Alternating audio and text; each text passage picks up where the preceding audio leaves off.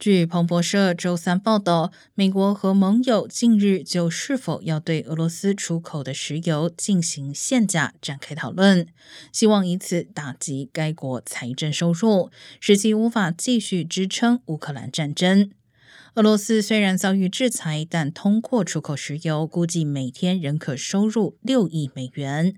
在本周一国际油价下滑之前，俄罗斯原油出口推测在每桶八十美元左右。如果遭到限价，范围可能在四十元至六十元间。